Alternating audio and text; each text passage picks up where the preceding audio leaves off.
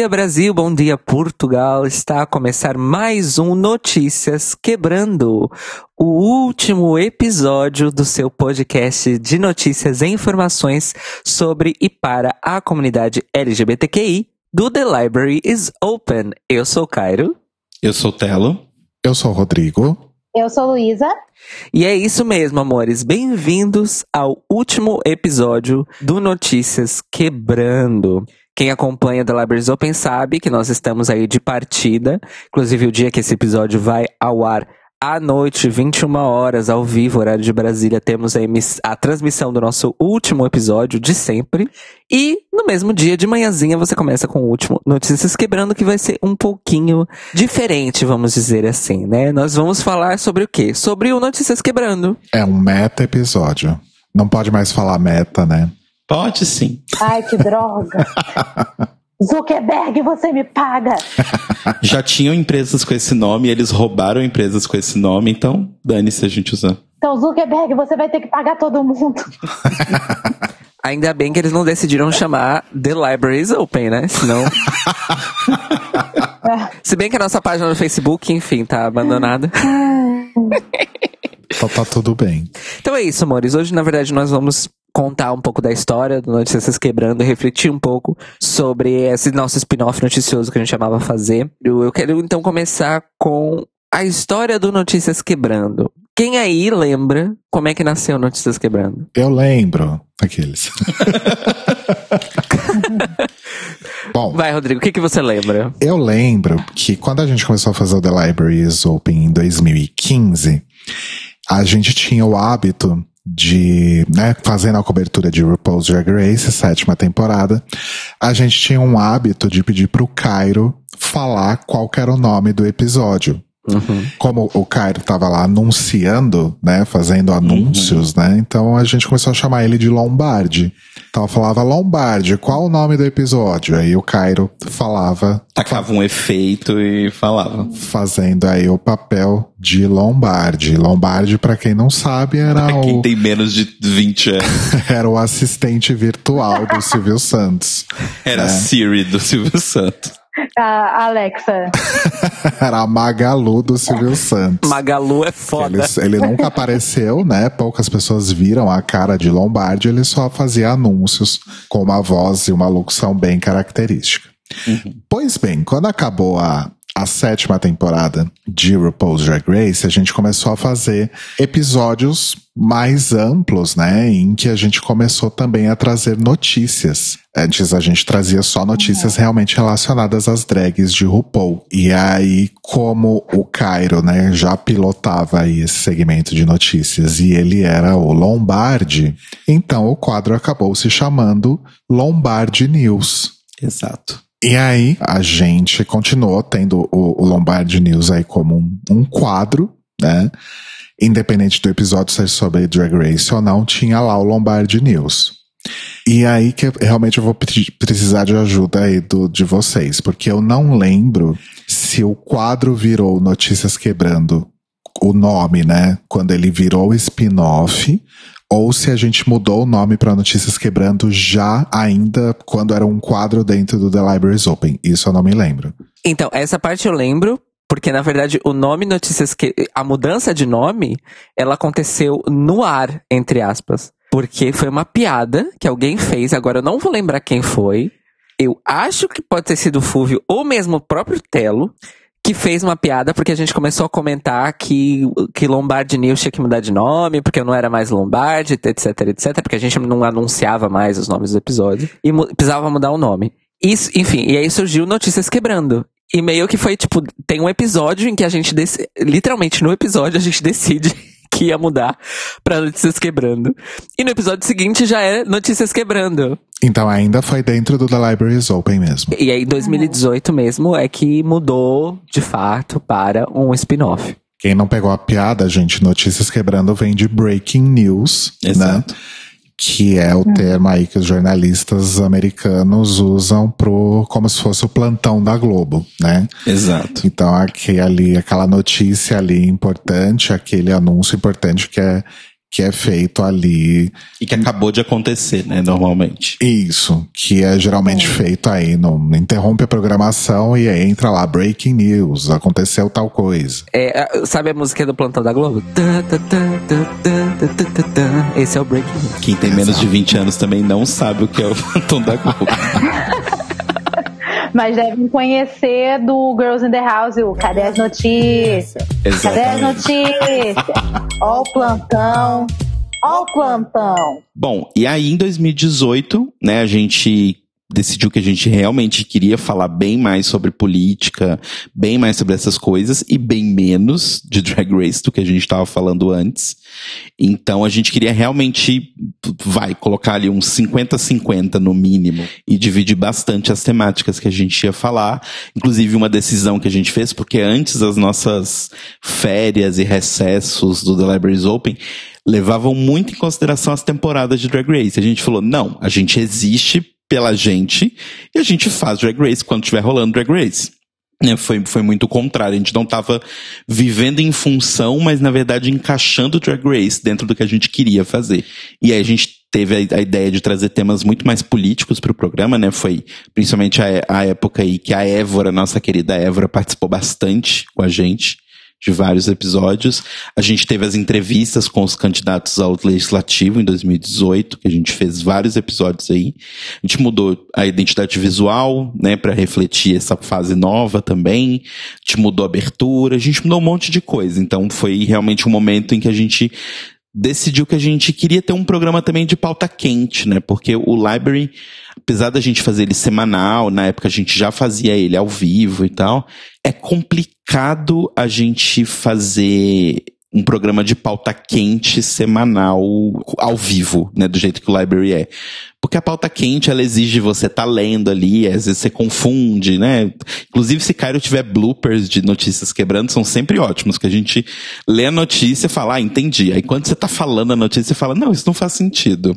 E aí volta para trás e lê a notícia e vê que é outra coisa. Mas aí foi nessa época que a gente criou Notícias Quebrando, e era uma forma ali da gente conseguir trazer informação para as pessoas, né? É, e eu lembro que a decisão de, de fazer um spin-off também tinha, além dessa dinâmica do ao vivo, que o Telo acabou de falar, também pra gente abrir mais espaço de tempo no The Libraries Open para falar sobre aquilo que a gente estava falando. Uhum. Porque, na verdade, nós chegamos num ponto ali, depois que nós fomos pro ao vivo na Rádio Sense, em que a gente in- investia tanta pauta também no Notícias Quebrando dentro do Libraries Open, que às vezes ele ocupava, sei lá, um terço do episódio Sim. só ele, eh, às vezes a quase metade. E a gente começou a falar, não, a gente precisa de mais tempo pra falar sobre as coisas que a gente tem que falar. Principalmente que era, novamente, a, da dinâmica do ao vivo, gente, era diferente da dinâmica do editado. No editado, se a gente quisesse fazer qualquer assunto caber em duas horas, a gente fazia. Uhum. No ao vivo não era bem assim. A gente só tinha as duas horas pra fazer ao vivo. então, vamos dizer assim, mudou bastante essa, essa, esse jogo de cintura. Então, na verdade, o surgimento do, do Quebrando, eu lembro como spin-off, ele veio, apesar de adicionar trabalho, entre aspas, porque a gente tinha outro dia de gravação, tinha mais uma, uma questão de edição e tal, mas na verdade ele é, facilitou para que o, o The Libraries Open chegasse no formato que ele, que ele tem agora, entre aspas, que, na minha modesta opinião, é o nosso auge de formato assim, que é o mais fluido, que funciona melhor, foi quando o Notícias Quebrando, vamos dizer assim, virou uma coisa só dele. Que a gente tinha mesmo espaço para falar das coisas que a gente queria falar. Naquela época, só em duas horas, porque era o nosso, né, o nosso bloco horário na, na Rádio 100. Imaginem, Mores. Só imaginem se a gente fizesse esses episódios que a gente tá fazendo ultimamente de três horas de duração, se ainda tivesse notícias quebrando dentro do The Libraries Open. Calculem. Pois é. Cinco horas de episódio. É, a gente ia virar o xadrez verbal. Ia ser tipo o Melhores do Mundo. A gente ia virar o xadrez verbal o Melhores do Mundo. Que solta episódio de oito horas e é isso, dane-se. Lidem. Meu Deus. Esse é um álbum, na verdade, por semana. É, mas é, é um audiobook. Pablo por Um audiobook por semana, amores. Aí, aproveitando então essa parte, Luísa, você vai contar hoje, ao vivo, no The Libraries Open, a história mais ampla. Mas eu quero que você conte para nós, responda. E não tem problema se a resposta for, for não, tá? Mas você escutava Notícias Quebrando quando você era só ouvinte? Sim. Só que assim, eu comecei a ouvir mais, com uma frequência maior, no começo desse ano mesmo. Ele separado. Mas eu lembro que quando eu comecei a ouvir o Tlio, eu acho que ainda era embutido no episódio do, do The Library Open. Porque eu ainda me lembro disso. E pronto, você, você acabou ouvindo ele, prestando mais atenção nele justamente no, na última fase. E, sei lá, você gostava? Não gostava? Não tenha medo, pode falar o que for. Hoje é dia de reflexandras. Não, eu gostava. Eu gostava, eu botava, tipo, ai, vou ter que fazer alguma coisa em casa hoje. Aí era notícias quebrando nela. Eu acordava às vezes quando tinha live no, a estreia no YouTube, eu já botava ali para ficar dando um apoio também. Aí eu ia ouvindo e ia fazendo minhas coisas. Arrasou. Arrasou. Apoiem seu, apoiem seu produtor de conteúdo, gente. É isso mesmo. Tinha vezes que eu ia checar o chat da, das estreias do, do Notícias Quebrando e a Luísa tava lá mesmo. Dando o bom diazinho, o like. Ela tava lá. Bom dia! Eu chegava tipo aquele, aquele funk mesmo. Já são 6 horas da manhã e as novinhas estão no clima. Bom dia! Mas são 11 da noite. Bom dia! Exatamente. Nós estamos gravando aqui no, no. Aliás, que nostalgia, né? Nós estamos gravando num sábado, à tarde no Brasil, noite aqui em Portugal. Estamos cumprindo aqui o, o, o. Como é que se fala? A cerimônia. Cerimônia está sendo cumprida nesse último. Nós estamos quebrando. Gente, é, então está contada a nossa história. Qualquer coisa a gente conta mais no ao vivo do The Libraries Open hoje à noite. Mas o que eu queria passar agora é pra, mais para a parte reflexiva mesmo desse último episódio. Que a gente vai falar mais sobre, dizer assim, o lugar que o Notícias Quebrando ocupava na podosfera brasileira. Que infelizmente era um lugar pequeno e, para minha tristeza, hoje em dia, justamente quando a gente está saindo de cena, é um lugar ainda menor. E, antes de, enfim, na preparação desse episódio, eu fui confirmar.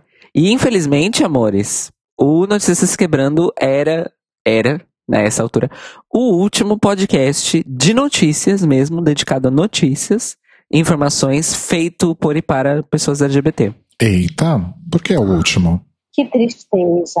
No Brasil, a gente só se salva em língua portuguesa porque nós temos os nossos amigos do escrever, que estão aí firmes e fortes. Uhum. Mas no Brasil não temos mais ninguém. Já fomos três. Fomos nós, Gazeta da Gazela, que era produzido lá em Florianópolis pelo Igor Lima, e o Bendita Geni, que inclusive, é, durante boa parte da sua história, foi um podcast diário. Atenção!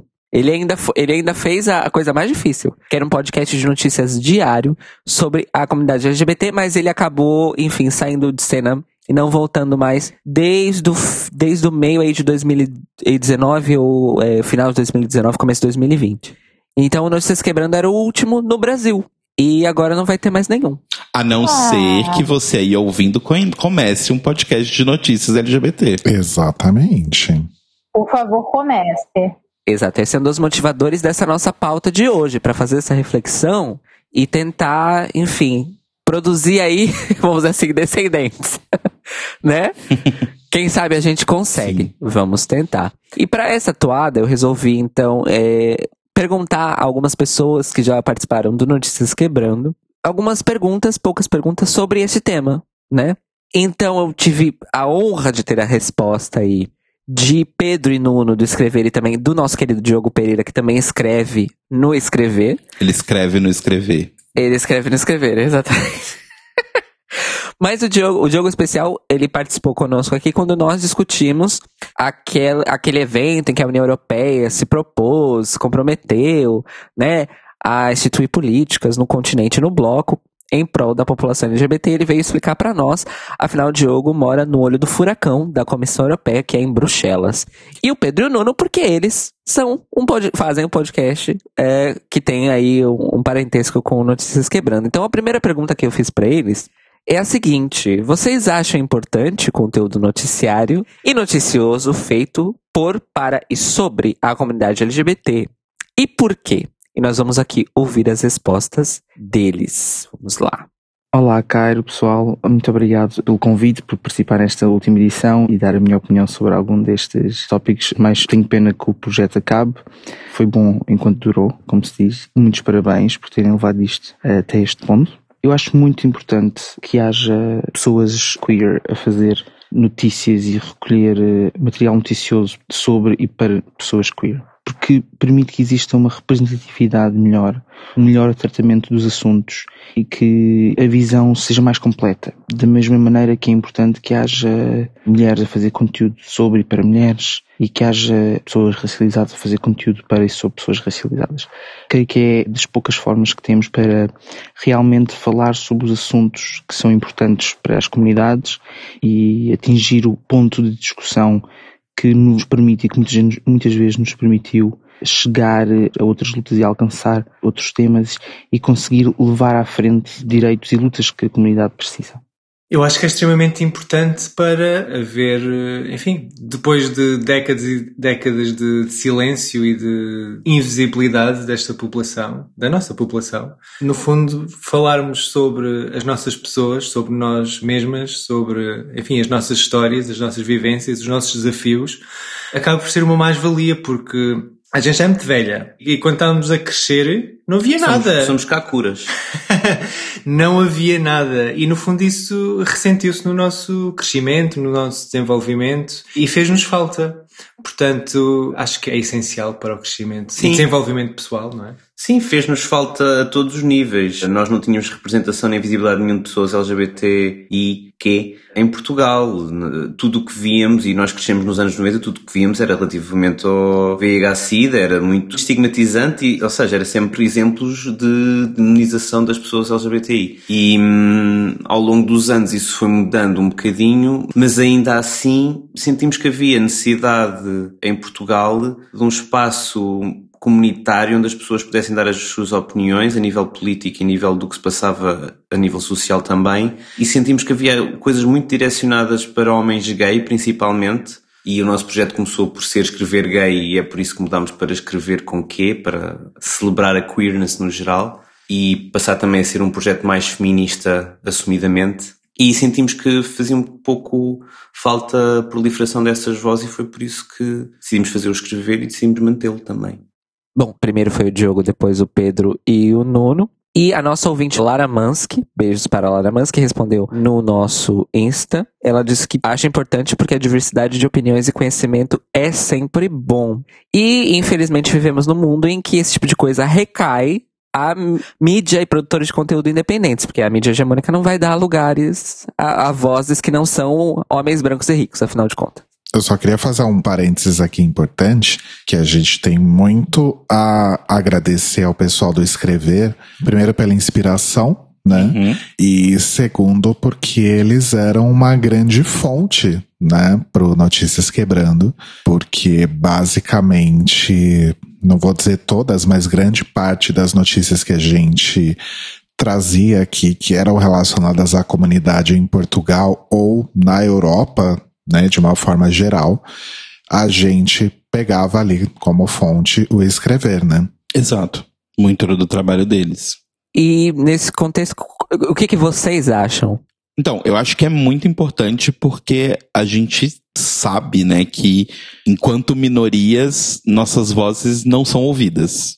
Não, não sai no Jornal Nacional se uma travesti é assassinada sabe? Isso é um ponto que chama atenção, porque se morrer, sei lá, um, uma menininha loirinha, nada contra menininhas loirinhas, mas se morrer uma menininha loirinha, o mundo se paralisa. Mas quando isso acontece diariamente com travestis, né, com pessoas da periferia, com pessoas pretas, isso não movimenta tanto o mundo, assim. Então a gente sentia que faltava isso, sabe? Porque quando a gente ia pesquisar notícias para poder falar no Notícias Quebrando, até quando ele era mesmo um quadro do Library, a gente percebia que, tipo, aconteceu muita coisa naquela semana, sabe? Tipo, tinham semanas que eram muitas notícias e de todo o espectro, assim, assim como um jornal hétero, entre muitas aspas, é, acontece de tudo. Tem notícia ruim, tem notícia boa, tem notícia engraçada, sabe? Tem de tudo. E a gente simplesmente não sabe dessas notícias Sabe, a gente não, não vê essas notícias em nenhum outro lugar. E a gente achava importante ter porque eu sentia que existiam já sites, né, muitos sites que inclusive alimentaram a gente também de, de informações, mas eu acho que site ainda era muito distante para o público mais jovem, que é o nosso público, né? O nosso público ouvinte. Então a gente precisava trazer essa informação num formato que a gente, um, sabia fazer, e dois, que as pessoas estavam querendo consumir cada vez mais e estão consumindo cada vez mais, que é o podcast. Então eu acho que é muito importante a questão da notícia de uma comunidade para esta comunidade, porque eu acho que muitas vezes outras pessoas nem enxergam isso como uma notícia, ou nem enxergam isso como algo válido de ser dito, sabe? Sei lá, a gente noticiou basicamente desde que o Notícias Quebrando começou até o momento em que a gente fez né, o nosso último episódio antes desse, todos os países que incluíram dentro da sua lei é, de matrimônio uma lei de matrimônio igualitária. Então, isso não é uma notícia que necessariamente é uma notícia importante para outras pessoas. Mas pra gente é muito importante. Então, é uma coisa que eu acho que a gente sentia falta de ter essas pequenas comemorações, não só pra gente, mas eu acho que para trazer essa informação para quem se importa com essa informação. Lu, você enquanto jornalista, o que você acha disso? Então, é uma coisa que eu até ia comentar que você falou sobre as notícias não terem muito, como é que eu posso dizer, não terem muito destaque. Quando eu vou fazer a pauta do Maqui Fala Mal do Governo, a última, inclusive, que eu fiz, eu me deparei com uma notícia de um. Eu acho que era um ministro do STF que estava sendo sabatinado, alguma coisa assim.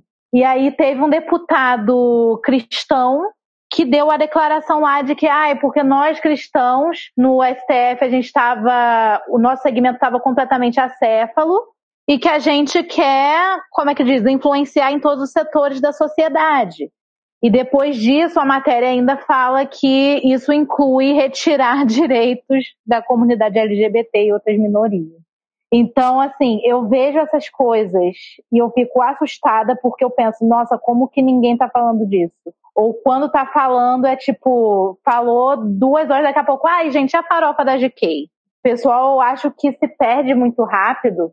Então, ter um veículo que é feito por pessoas da comunidade para as pessoas da comunidade, eu acho que é uma forma da gente conseguir levar essas coisas que talvez passem despercebidas na grande mídia para chegar em quem vai interessar mais. A ideia seria chegar em todo mundo, mas é complicado, porque já não tem espaço na grande mídia e o pessoal não, parece que não se interessa muito também é complicado. Eu tenho uma, uma, visão muito alinhada com a da Lu nesse, nessa questão, porque eu acho que eu fui tomando essa consciência ao longo do, do nosso processo Notícias Quebrando, mas eu acho que quando se trata de conteúdo de noticiário noticioso, que a gente fala, né? Eu acho que tem duas camadas nessa na tal da representatividade que os meninos citaram nos áudios. Eu acho que tem a camada que é a camada da informação que é relevante, mas não tem o destaque ou não se propaga como deveria. Ou seja, são aquelas coisas que, que não vão dar no Jornal Nacional, não vão dar na Folha de São Paulo, não vão dar na televisão daqui, de lugar nenhum.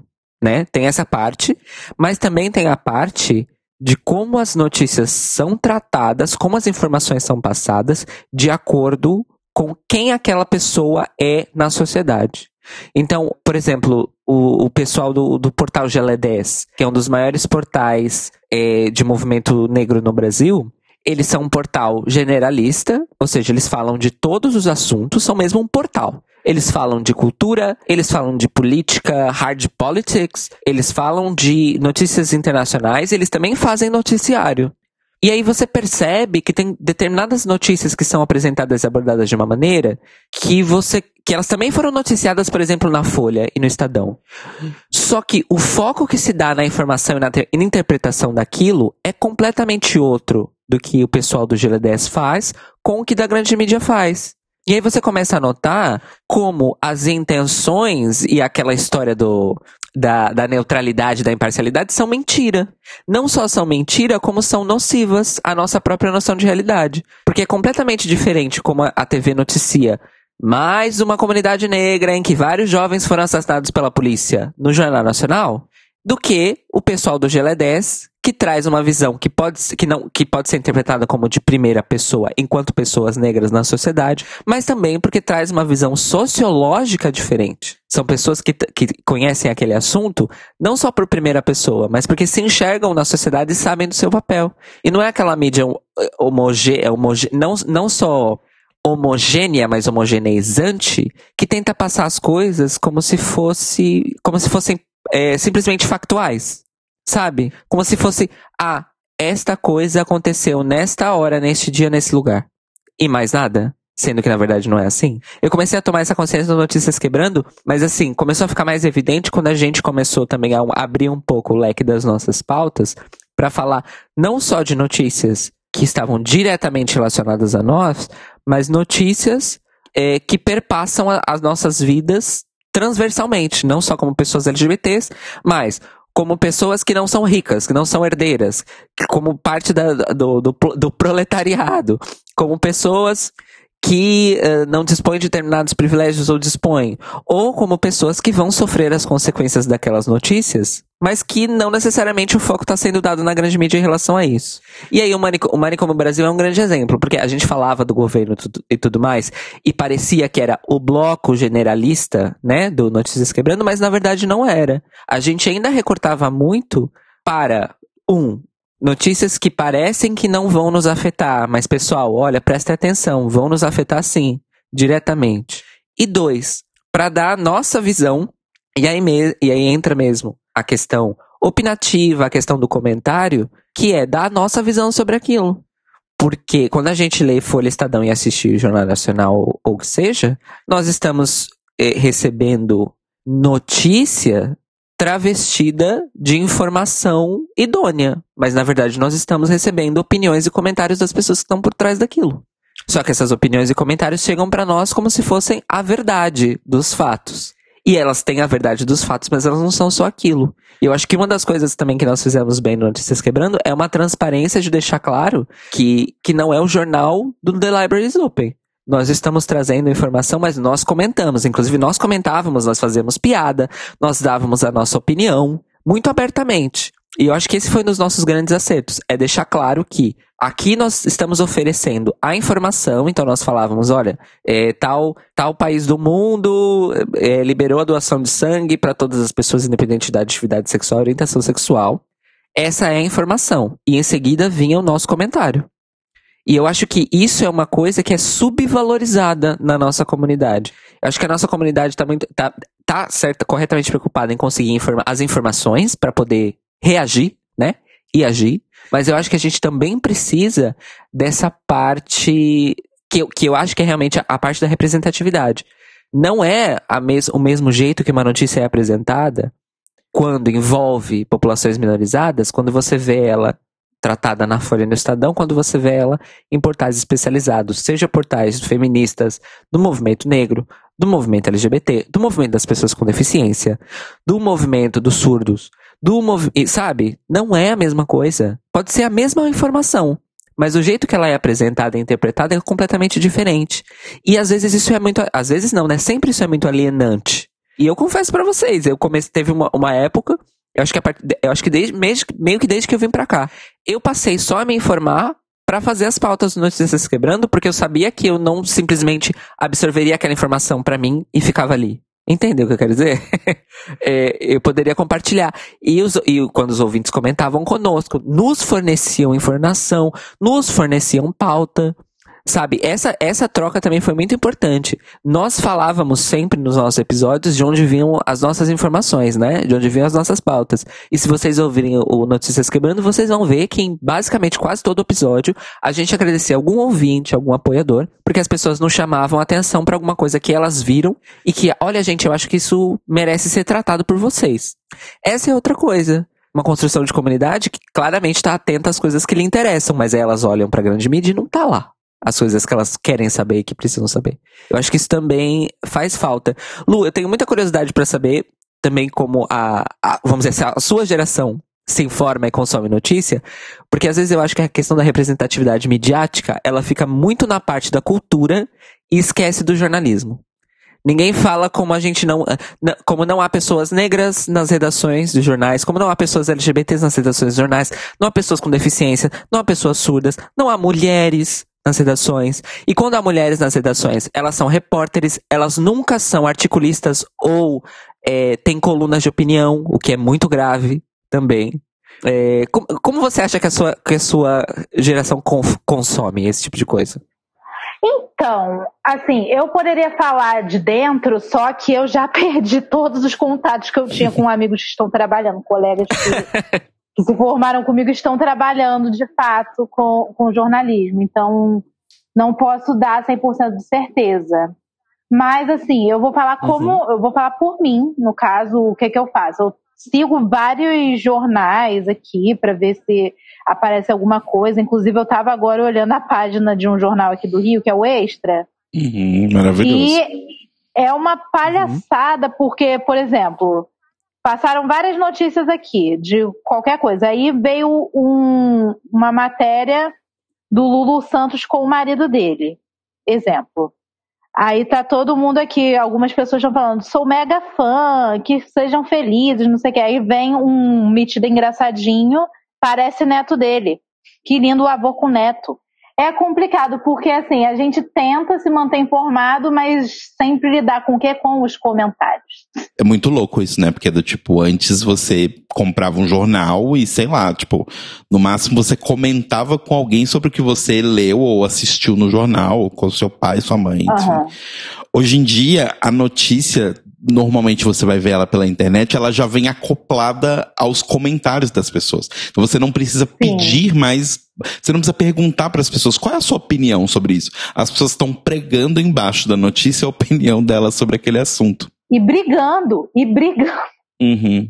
E, e, voltando numa coisa que o Cairo tinha comentado mais cedo e que eu acho que tem muito a ver também com essa coisa da, da nova geração e a forma como as pessoas mais jovens consomem notícia, eu acho que ainda bem está caindo esse mito do jornalista idôneo, sabe? Do tipo, porque eu acho que é uma coisa que um não se valoriza mais tanto, né? Tipo, eu acho que, pelo menos o que eu percebo do, do, dos, das coisas que eu acompanho, não é mais uma coisa, tipo, super valorizada, e eu acho que não é mais uma coisa esperada por esse público mais jovem, sabe? Não se espera que a pessoa vai dar uma uhum. notícia e que a opinião dessa pessoa vai estar desgarrada dessa notícia. Porque acho que hoje se conseguiu entender que isso é um valor por si só. Né? O, o Rick Sampaio, que participou com a gente aqui, que faz o Overloader, ele sempre fala sobre isso. Quando eles vão comentar, né? Porque todos eles são jornalistas e tal. E ele vai falar sobre a questão do jornalismo para ele. E ele sempre fala isso, do tipo, que ele tinha essa pira e que não faz sentido, porque o fato dele ser um homem gay muda completamente a forma como ele vai entender todas as notícias. Então, por que fingir que isso é isso não existe, sabe? O fato de você ser quem você é e você ter o arcabouço que você tem cultural, ele vai mudar uhum. completamente as coisas. Você fingir que isso não existe é um desleal com quem tá lendo e dois falso, porque você tá ali, né, ainda. E na faculdade, os próprios professores já falavam: isso daí é um mito, gente. Não, não achem que todo veículo, todo jornalista vai ser 100% imparcial. Até recentemente, algumas pessoas que, que eu estava acompanhando no Twitter falavam: ah, eu gosto de jornalista X porque ele não tem medo de dar a opinião dele. Uhum. E tem aquela coisa, né, gente? Também tá desmo... Isso ajuda a desfazer um pouco aquela névoa que agora se fala um pouco mais abertamente, que é, na verdade, as pessoas que são donas desse veículo têm interesses econômicos. E esses veículos têm que servir a esses interesses econômicos. Mas como é que eles servem a esses interesses econômicos? Aí, pronto, aí é uma discussão mais profunda, gente. e, e, e, não, e não é nova, gente. A Globo nasceu graças à ditadura militar. E hoje ela é nada mais, nada menos do que um dos maiores grupos midiáticos do mundo. Vejam só como é que as coisas acontecem. Aí eu vou usar isso como um segue para a segunda pergunta que eu fiz para os nossos queridos convidados, que é basicamente, eu não vou, a pergunta, a pergunta em si é, é longa, mas eu basicamente perguntei para eles qual foi a motivação deles para começar se envolver num projeto como escrever e qual é a motivação deles hoje em dia para continuar a fazer o que eles fazem. Vamos lá ouvir então.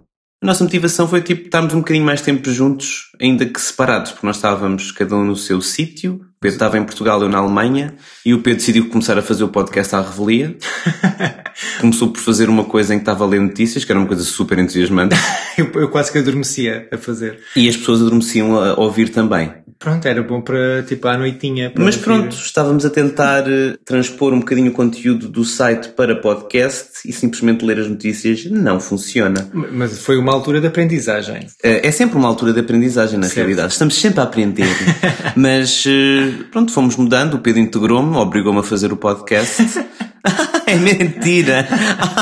foi, foi de espontânea vontade. Começámos por fazer por Zoom, ou Anchor, ou tipo em diferido, antes de começarmos a gravar juntos, quando eu voltei para Portugal. Mas foi interessante transpor para um veículo áudio porque hum, percebemos o que é que não funcionava a nível de simplesmente estar a, a falar de notícias e percebemos que era pegar nas notícias para expor tópicos e uh, explorar tópicos que, que são muito importantes na comunidade LGBTI. Sim, e também com isso trazer mais pessoas para poderem, no fundo, enfim, opinar, trazer novos conteúdos que, que às vezes nos podem escapar. E lá está, no fundo, criar aqui uma plataforma comunitária que permite as pessoas eh, trocarem ideias e informarem-se e rirem-se também, lá está. Portanto, foi, foi essa a motivação ao, longo destes quase dois anos. Temos- chega. temos vindo a, a criar então uma, uma comunidade, tanto em Portugal como mas também no, no Brasil. Também temos público no, no Brasil. Sim, muito graças ao LGBT Podcasters. É verdade, a, a plataforma que integramos a convite de Cairo Braga. Um beijinho e obrigado. Também recentemente fomos laureados com um prémio do Festival Pods. Ah, não, paras de falar nisso. Então ninguém quer agora, saber, ninguém quer agora. saber. o Festival de Podcasts de Portugal.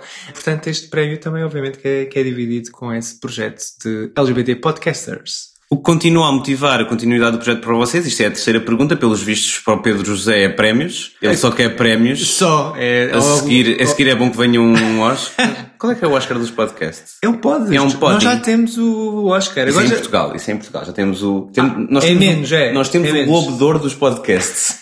Agora, O Globo de Ouro, para o público brasileiro que pode não saber, é um- uma espécie de Globos de Ouro Globos de Ouro americanos, mas em Portugal e é muito triste. e tem o mesmo nome, é isso? É, e é muito triste. Ah. Anyway, o que nos motiva a continuidade é. Eu acho que Normalmente é o Pedro dizer: Olha, temos que ir gravar. Isso é o que motiva, normalmente aos domingos. Por acaso, olha, uma coisa que nos motivava era se, se nos mandassem mais nudes. Não temos recebido nudes. Já há muito tempo não recebemos. Eu, tempo. eu desde que pusemos a mensagem automática para pedir nudes, nunca mais nos É, então temos que voltar a reiterar isso. Para ver se tentar. motiva. Não, Havia uns bons, mas tipo, pronto, não é, não é isso, não é. não é isso que motiva. Não é. Eu nudes consigo arranjar noutros sítios, acredites ou não.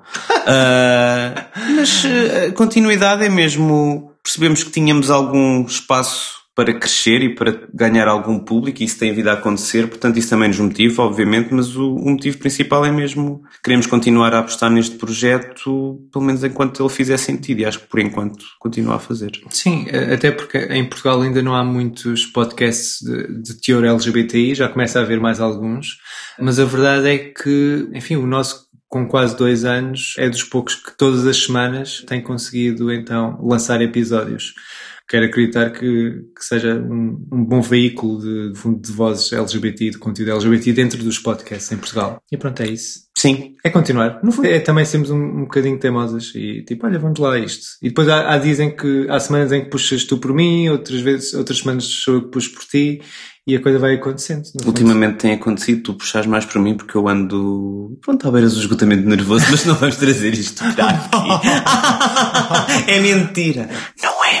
A minha motivação para fazer parte de um projeto de notícias e informação foi ver o bom trabalho que o escrever com o Pedro e o Nuno e muitos dos outros colegas que participam estavam a fazer. E perceber o que estava ligado na pergunta anterior que, ok, estas pessoas estão realmente a fazer uma coisa que é importante, que é interessante e que é inovadora, que é trazer notícias de e para pessoas LGBTQ+. O que é algo que não era comum em Portugal. Havia algumas outras publicações, online também, mas não era assim tão a tocar em assuntos políticos em assuntos dos direitos uh, e especialmente em assuntos internacionais que toquem às pessoas queer portuguesas. E foi isso que me motivou, foi querer contribuir para que isto aconteça e continue a acontecer e eu, por norma, focava-me em assuntos a nível europeu porque sinto que existe uma falta de ligação entre Portugal e a Europa nestes assuntos e de perceber que o que afeta a comunidade eh, LGBTQ+, na Polónia e na Hungria, vai eventualmente afetar a comunidade portuguesa e é essencial que tenhamos essa, essa percepção e que tenhamos essa solidariedade e esse conhecimento o que me motiva a continuar a escrever é isto, é saber que estou a contribuir para um projeto que aproxima e que traz mais voz à comunidade queer e fazer e escrever para pessoas queer sobre pessoas queer é o que motiva. E saber que algumas das discussões que são ali tidas têm um impacto real, por exemplo, na questão da liberalização da doação de sangue por parte de homens que fazem sexo com homens, é um assunto que o escrever escreveu muitas vezes no passado e que finalmente agora viu um bom porto. E eu gosto de pensar que também a discussão que foi aqui tida ajudou, ajudou que isso mudasse. Então, Rodrigo, o que é que te motivava a fazer Notícias Quebrando? que motivava a fazer Notícias Quebrando era quando chegava a mensagem do Cairo, gente, vamos entrar para gravar. Não, brincadeira. Eu acho que o Notícias Quebrando, ele mostrou que a gente pode produzir conteúdo com diferentes finalidades e com diferentes abordagens. E eu acho que isso ficou muito claro, principalmente quando a gente uh, separou, né? Criou o spin-off, né? Tirou o Notícias Quebrando lá de dentro do The Libraries Open, que a gente decidiu que o The Libraries Open realmente ia ficar um pouco mais focado realmente em entretenimento, cultura, e o Notícias Quebrando ia ficar muito mais realmente com essa abordagem de notícias, cidadania, política, saúde e afins, né? Então, Sim. A gente conseguia realmente produzir conteúdo de formas diferentes e abordagens diferentes. E no caso do Notícias Quebrando, sempre tinha aquela sensação que além da gente trazer entretenimento para as pessoas, porque nossa personalidade estava lá, né? As minhas piadas sem graça nenhuma também estavam lá o tempo todo, mas a gente estava adicionando essa outra camada, que é uma camada muito ligada também à responsabilidade que o produtor de conteúdo tem. Então eu acho que isso, o que motivava no, me motivava a fazer Notícias Quebrando era justamente poder assumir realmente essa responsabilidade que todo produtor de, produtor de conteúdo deveria ter, porque não são todos que têm, de uhum. Fazer algo pelo seu público, no nosso caso, pela nossa comunidade GLBT que iria mais. Ah, eu assino embaixo do que o Rô falou. Eu acho que essa parte eu acho que era a maior motivação, assim, sabe? Do, por mais que a gente estivesse cansado, por mais que fosse mais um sábado, e sei lá, às vezes batia uma coisa do tipo, a gente tava, às vezes conversando pelo, pelo Telegram, né, nós três e tal, e depois com a Lu, e aí acontecia uma notícia, a gente falava, eu não tô acreditando nisso. E aí a gente precisava comentar sobre essa notícia para que as pessoas também se revoltassem, assim como a gente estava revoltado. Eu tô revoltada. É, era bem isso mesmo. Desumano. Desumano. Desumano. Desumano. Eu também assino embaixo o que o, o, o Rô e o Telo falaram, mas eu gostaria de reforçar também a, a uma questão que também, para mim, é muito próximo, muito querida, é muito um foco para mim em tudo que eu faço, né, de podcast, comunicação social, que seja, que é a questão da responsabilidade. E era sempre uma preocupação nossa, porque nós sabíamos e sabemos que temos um público atento, e assim, isso não é um problema, muito pelo contrário, são pessoas que nós já fizemos várias erratas no Notícias Quebrando, porque, ou porque a gente tinha esquecido de comentar alguma coisa, ou porque a gente realmente tinha falado alguma coisa errada. E normalmente eram ouvintes que nos, nos avisavam, e a gente acha o máximo, porque significa que as pessoas realmente, não só que elas estão ouvindo, mas que elas estão atentas ao que, ao que nós estamos falando para elas. E isso é muito bom para uma pessoa que faz podcast, né? Isso é muito bom. As pessoas não simplesmente consomem o nosso podcast, elas nos ouvem. Sabe? Isso é muito significativo. E junto com isso, a gente tem a nossa noção de responsabilidade. Então, acho que Notícias Quebrando talvez tenha sido essa, vamos dizer assim, essa expressão da, da, nossa vontade de, de ser responsável com os nossos ouvintes. Mas basicamente é o que o Rodrigo resumiu assim, muito, muito bem. Em seguida, antes da última pergunta dos nossos convidados, nós tivemos também algumas, uma pergunta que foi respondida por dois ouvintes no nosso Instagram. E a pergunta foi a seguinte: foi uma pergunta mesmo direcionada aos ouvintes, que era. Por que você ouvia o Notícias Quebrando e o que você mais gostava e ou não gostava nele? Então, nós tivemos aqui a maravilhosa, queridíssima Lara Mansky, e ela disse o seguinte, abre aspas, porque era do feed de vocês e eu gosto do que vocês produzem. O que eu mais gostava era que às vezes tinham notícias que eu só ouvia de vocês. Mesmo ouvindo muitos podcasts de notícias e política, algumas coisas eu só ouvia de vocês, principalmente notícias envolvendo pessoas LGBTQ+. O que eu menos gostava não consigo nem pensar. Ah, obrigado, Lara. Ah, obrigado. Olha, arrasou, Lara. Obrigado. Tudo. E aí também tivemos a resposta da Vitória Raquel, e ela disse o seguinte, abre aspas. O Notícias Quebrando conseguia atingir um público maior, e existiam notícias que serviam inclusive como alerta para nos protegermos tanto fisicamente quanto legalmente em determinadas situações. As notícias sobre a população LGBTQIA+, têm tendência a não chegar no público, não saem muito de pequenas bolhas LGBT. Fecha aspas. Essas respostas remetem muito àquela primeira pergunta, né? Que nós estávamos comentando. Uhum. Uhum, Uhum. Exato. E esse comentário da Lara de que tinham coisas que ela só ouvia da gente. Primeiro que ela, ela faz sentido porque era um comentário que a gente recebia ao longo dos episódios, a gente recebia muito esse comentário. Do tipo, ai, nossa, não acredito que isso aconteceu. Como é que eu não fiquei sabendo? Se vocês não tivessem falado, eu não saberia, não teria ido, ido atrás tal.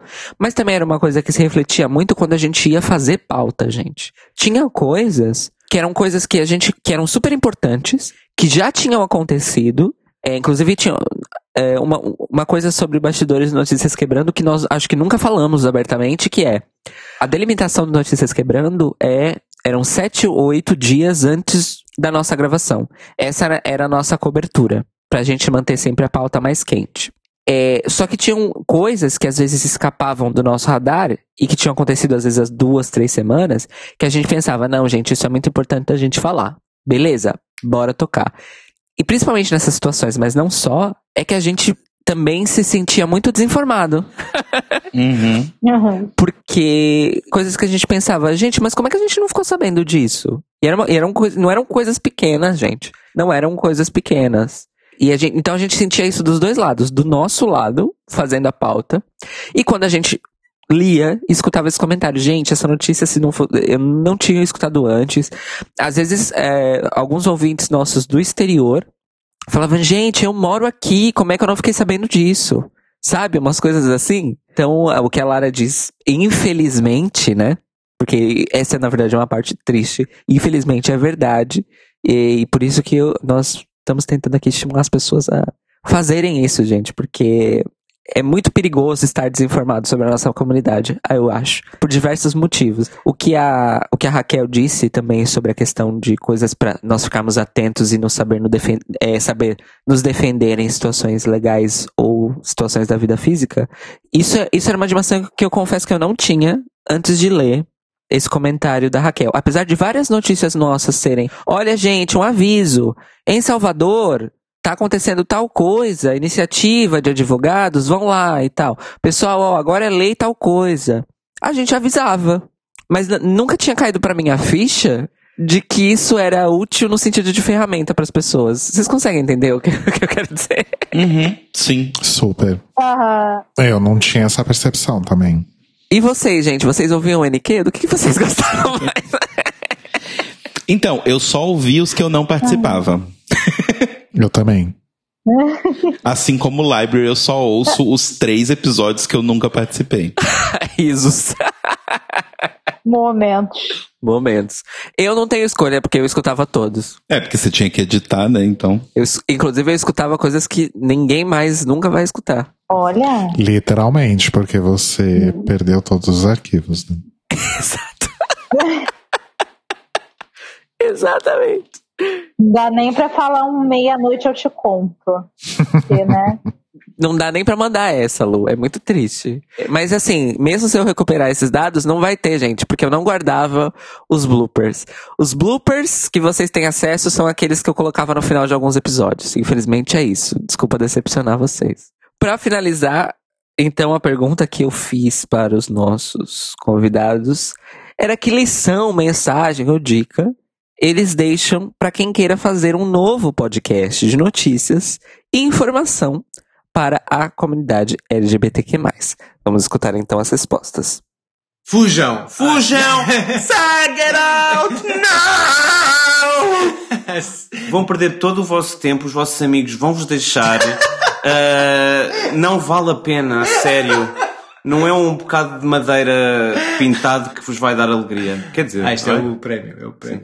Opa, não sei. Eu acho primeiro que tudo comprar bons microfones. Ah, sim, nós pode- por gravar eh, diretamente no telemóvel. Que horror. Que horror. Audacity continua a ser uma ferramenta grátis e que pode ajudar-vos. E acima de tudo, tem que ter uma voz, tem que, tem que perceber qual é que, o que é que querem dizer. Não façam um podcast só por fazer, porque podcasts há muitos. Sim, no fundo, é- para além disso, de encontrar a própria voz e, e a mensagem que querem passar, não tenham medo de errar, não tenham medo de demonstrar alguma fragilidade própria, porque isso acaba por ser isso que também nos torna humanos.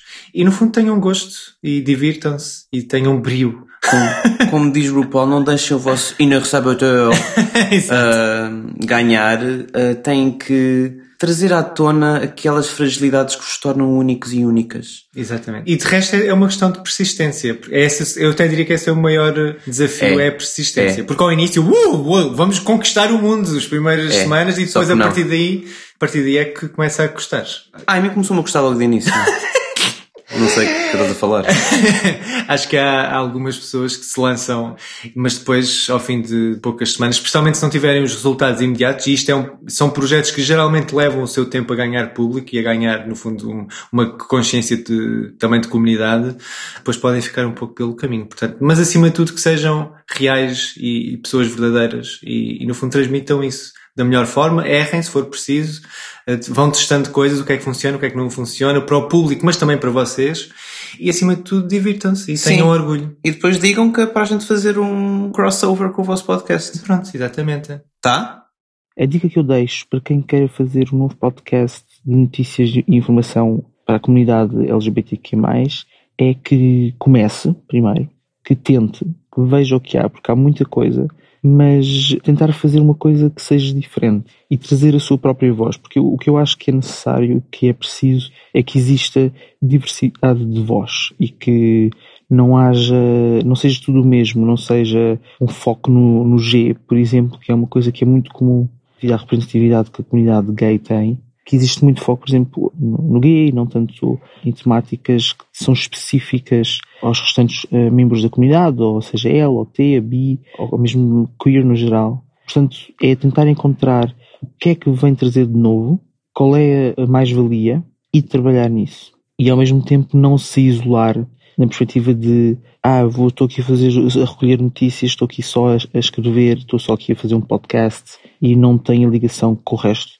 O que pode ser complicado porque a comunidade queer muitas vezes isola-se si própria e deve ser exatamente o contrário e um espaço de debate público deve servir exatamente o contrário e tentar a, a fazer alianças e construir pontes entre várias, várias pessoas. Portanto, comecem, procurem saber o que existe e juntem-se para amplificar o que existe, principalmente as vozes que são menos ouvidas. Muito obrigado pelo tempo, obrigado pelo convite e, de novo, muito boa sorte, tanto em Odivelas como em São Paulo e daqui um grande, grande abraço de Bruxelas.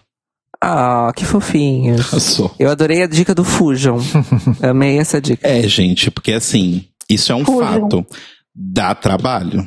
É, se a gente for fazer um comparativo aqui imediato, porque pra gente é fácil, né? O Notícias Quebrando, ele dava, sei lá, três vezes mais trabalho que o The Libraries Open. Sim. Principalmente depois que a gente começou a fazer o The Libraries Open ao vivo e sem edição. Porque Notícias Quebrando era algo que a gente tinha que sentar com antecedência, pesquisar as notícias, né? Pegar as referências, elaborar a pauta, fazer a gravação. Então, como acho que foi o, o- o Telo que comentou, é, às vezes na gravação a gente dava umas engasgadas, parava, voltava, começava de novo, reformulava o que a gente estava dizendo. Então, para um episódio de 45 minutos, às vezes a gente gas- gastava duas horas gravando. Fora que assim, tem uma questão que é Normalmente, no library, quando a gente tá fazendo um assunto muito sério, é um assunto mais pesado, alguma coisa assim, a gente tem sempre um especialista com a gente. Quando a gente tá no Notícias Quebrando, não era um, um programa de entretenimento, né? Então, 90% do tempo as notícias eram bem pesadas e bem sérias, e nós não tínhamos um especialista. Então, exige uma atenção muito maior do que qualquer outra pauta, né? Aceitem que qualquer coisa que é, necessita de edição, dá trabalho. Se necessita de pauta, dá trabalho. Então vão com essa consciência do trabalho, com certeza.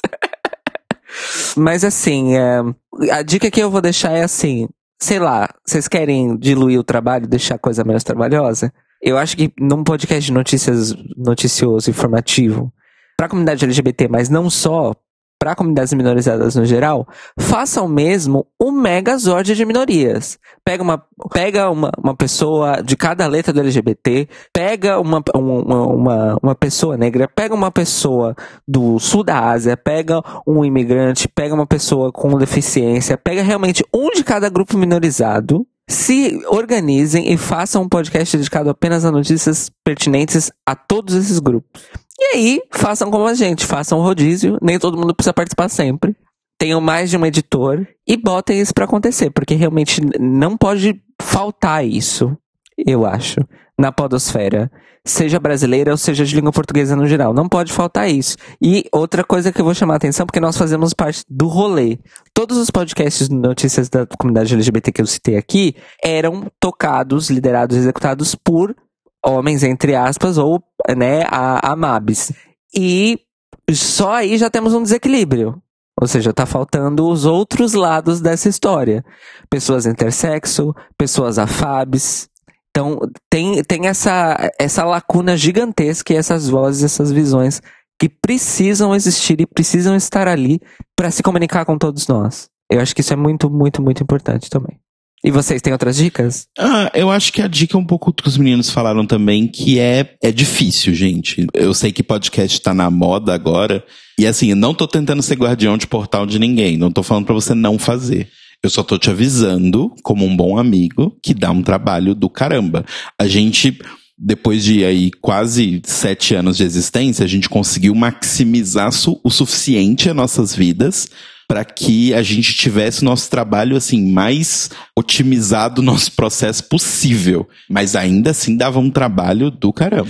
Mas vamos também falar de alguns pontos bem positivos aqui, que acho que um deles, e olhando aí para nossa base de ouvintes e de apoiadores, que é justamente situações, pontos como esse que a Lara trouxe no comentário dela sobre por que, que ela ouvia, o que, que ela gostava da Notícias Quebrando, né? Que é justamente a questão de poder realmente criar, abrir esse canal com as pessoas e trazer essas informações e receber informações das pessoas também e ter realmente um reconhecimento muito legal vindo da sua audiência. A gente tem ouvintes e apoiadores que nem ouviam o The Libraries Open. Eles só ouviam Notícias Quebrando.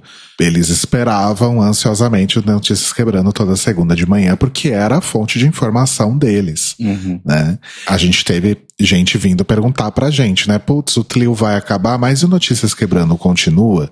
Então, a gente, por muitas vezes, né, a gente teve realmente essa percepção que o conteúdo que a gente estava fazendo no Notícias Quebrando, ele realmente era ainda mais importante do que o que a gente fazia no The Libraries Open de forma geral. Lu, você tem dicas? Então, eu vou começar minha dica falando o seguinte: existem dois tipos de, de criador de conteúdo. Tem aquele que, quando vai dar dica, fala, ai, faz sim, é uma delícia, vem. O outro fala, corre. Eu sou do tipo que fala, faz, mas saiba que não vai ser um mar de rosas. Esteja preparado. Não é só você, ai, me deu a pira, vou fazer um podcast, vou fazer um canal, vou fazer uma conta no Instagram, o que for. Tem que se planejar, tem que se preparar, conversa com outras pessoas, talvez que você tenha uma proximidade um pouco maior, para meio que pegar a manha do negócio. Tudo começa no planejamento, gente. Tudo começa no planejamento. Então, essa é a minha dica se planejem. Se você realmente quer fazer alguma coisa, se planeje. Pesquise bastante. não fique preso num, numa fonte só também. Pesquisa em vários lugares, se tiver como. E é isso. Olha, eu vou aproveitar essa dica da Luísa para dizer outra coisa também, que o Rodrigo também falou, é, puxando um pouco o que o Rodrigo falou também, além do que, do, do que a Luísa falou, que é, não tenham medo de começar num ponto, começar mesmo a produzir e a publicar o conteúdo de vocês, num ponto que vocês não acham que é o ideal. Por quê? Porque para um produtor de conteúdo arredondar uma ideia só ele ou para um grupo de pessoas, não funciona tem ideias e tem formatos do seu conteúdo que você só vai achar o seu caminho com a troca do seu público nós no The Libraries Open e no Vocês Quebrando repetimos isso ao longo do tempo várias vezes e repetimos aqui. Nosso formato chegou ao jeito que ele é hoje em dia, em ambos os podcasts, porque fomos ouvindo os nossos ouvintes, né? Fomos ouvindo os nossos ouvintes, fomos ah, prestando atenção em coisas que nos, nos diziam, fomos analisando, tínhamos o nosso maravilhoso censo, em que a gente literalmente perguntava para as pessoas diretamente o que é que elas estavam achando, e nós nos adaptávamos, arredondávamos, mudávamos de acordo com isso. Então não tenham medo de começar um, um, um projeto mesmo e mandar ele para o mundo de uma maneira que possa parecer, entre muitas aspas, inacabada, porque isso vai trazer a evolução que você precisa junto do teu público. Isso eu acho que é muito essencial, principalmente falando de mídia independente, porque a mídia independente, ela tem uma, um privilégio que a mídia de massa não tem, que é o contato direto com as pessoas que estão ali consumindo o seu conteúdo e gostam dele. Existe um diálogo, existem ferramentas técnicas para estabelecer esse diálogo. Pode ser metafórico, mas pode ser literal também. Nós estamos vivendo nessa realidade. Então não tenham medo disso. E façam, gente, façam. Não pode ter esse buraco. Eu acho que é muito desequilibrado nós termos, dentro de produtores de conteúdo LGBT, 200 podcasts que falam sobre cultura pop, 5 ou 10 que falam sobre política e nenhum que fale sobre notícia, pauta quente e informação. Isso não pode acontecer. Não deixem isso acontecer, tá? Façam, se juntem e façam. Façam como der na telha, vão experimentem mesmo, sem medo de ser felizes, mas façam, façam, façam, façam. Se quiser perguntar pra gente sobre várias coisas, perguntem, mandem mensagem, mandem DM, o que seja. Mas façam. Não deixem esse buraco ficar aberto por muito tempo, por favor. Só vem. Então é isso, gente. Essa foi a nossa grande reflexandra sobre Notícias Quebrando, o lugar que ele ocupava na podosfera brasileira e, por que não, lusófona. E eu só tenho a agradecer ao Pedro, ao Nuno e ao Diogo do Escrever por terem mandado aqui os áudios para para enriquecer e pontuar o nosso debate. Também a Raquel Vitória e a Lara Mansky por terem respondido lá no Instagram o nosso questionamento para os nossos ouvintes. E agradecer também as minhas companheiras de bancada, Rodrigo, Telo e Luísa, por este episódio de hoje, mas também por todos os outros. Muito obrigada, amores. Imagina, obrigada eu. Imagina, Foi anjo. tudo. Tamo junto. E o Notícias Quebrando costumava ficar disponível toda segunda logo pela manhã no feed para você ouvir aí no seu agregador de podcasts preferido ou no seu serviço de streaming de preferência no nosso site thelibrariesopen.com.br ou no YouTube. E quando você queria notícias aí tristes, notícias felizes ou até mesmo devo começar meu podcast, você mandava um e-mail pra gente para contato@thelibrariesopen.com.br ou falava com a gente no Twitter ou no Instagram pela arroba Clio Podcast. E nós nos ouvimos e nos falamos pelos arrobas Cairo Braga, Telo Caeto, Leite Cruz e That One Luiza no Twitter e no Instagram que é onde vocês vão encontrar a gente agora. E não se esqueçam que hoje à noite, segunda-feira, dia 20 de dezembro de 2021, às 21 horas, horário de Brasília, e meia-noite da terça-feira, horário de Lisboa, transmitiremos o nosso Ultra Mega Blaster Uber especial, último episódio de sempre do The Library is Open, ao vivaço no YouTube e na Twitch em youtube.com barra The Libraries Open Podcast e twitch.tv barra Clio Podcast. Estejam lá, porque vai ter microfone aberto para vocês entrarem e falarem cinco minutos conosco, ao vivo. Nós vamos mo mostrar os nossos rostos, olha só, Que loucura. Coisa que vocês nunca viram, aqueles é inédito. We have a beautiful face for radio. Exatamente, vai ser a última vez que vocês vão escutar essa piada. Hoje à noite, então, no The Libraries Open. Então estejam conosco para se despedir de nós, esse momento lindo, essa festa da firma, essa última chance. E muito obrigado por terem escutado o Notícias Quebrando durante todos esses anos e muito obrigado por terem escutado esse episódio. E até mais ver, amores, em outras paragens. Beijos. Mua. Beijos. Beijos, mores. Beijos.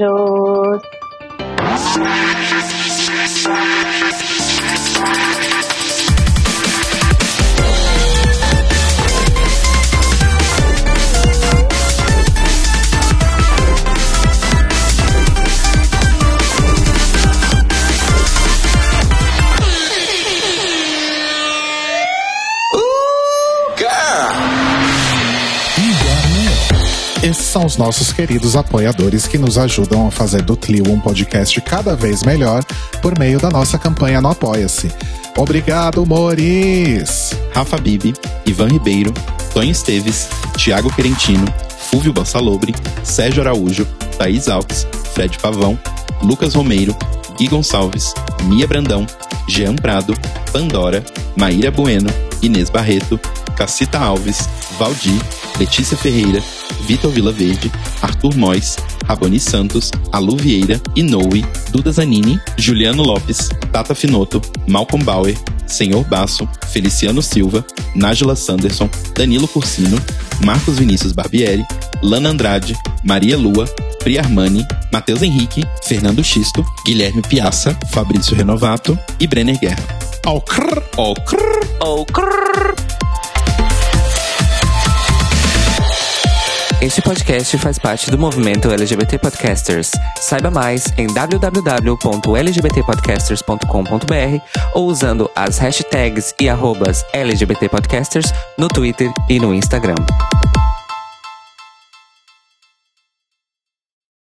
E morreu, gente. e morreu.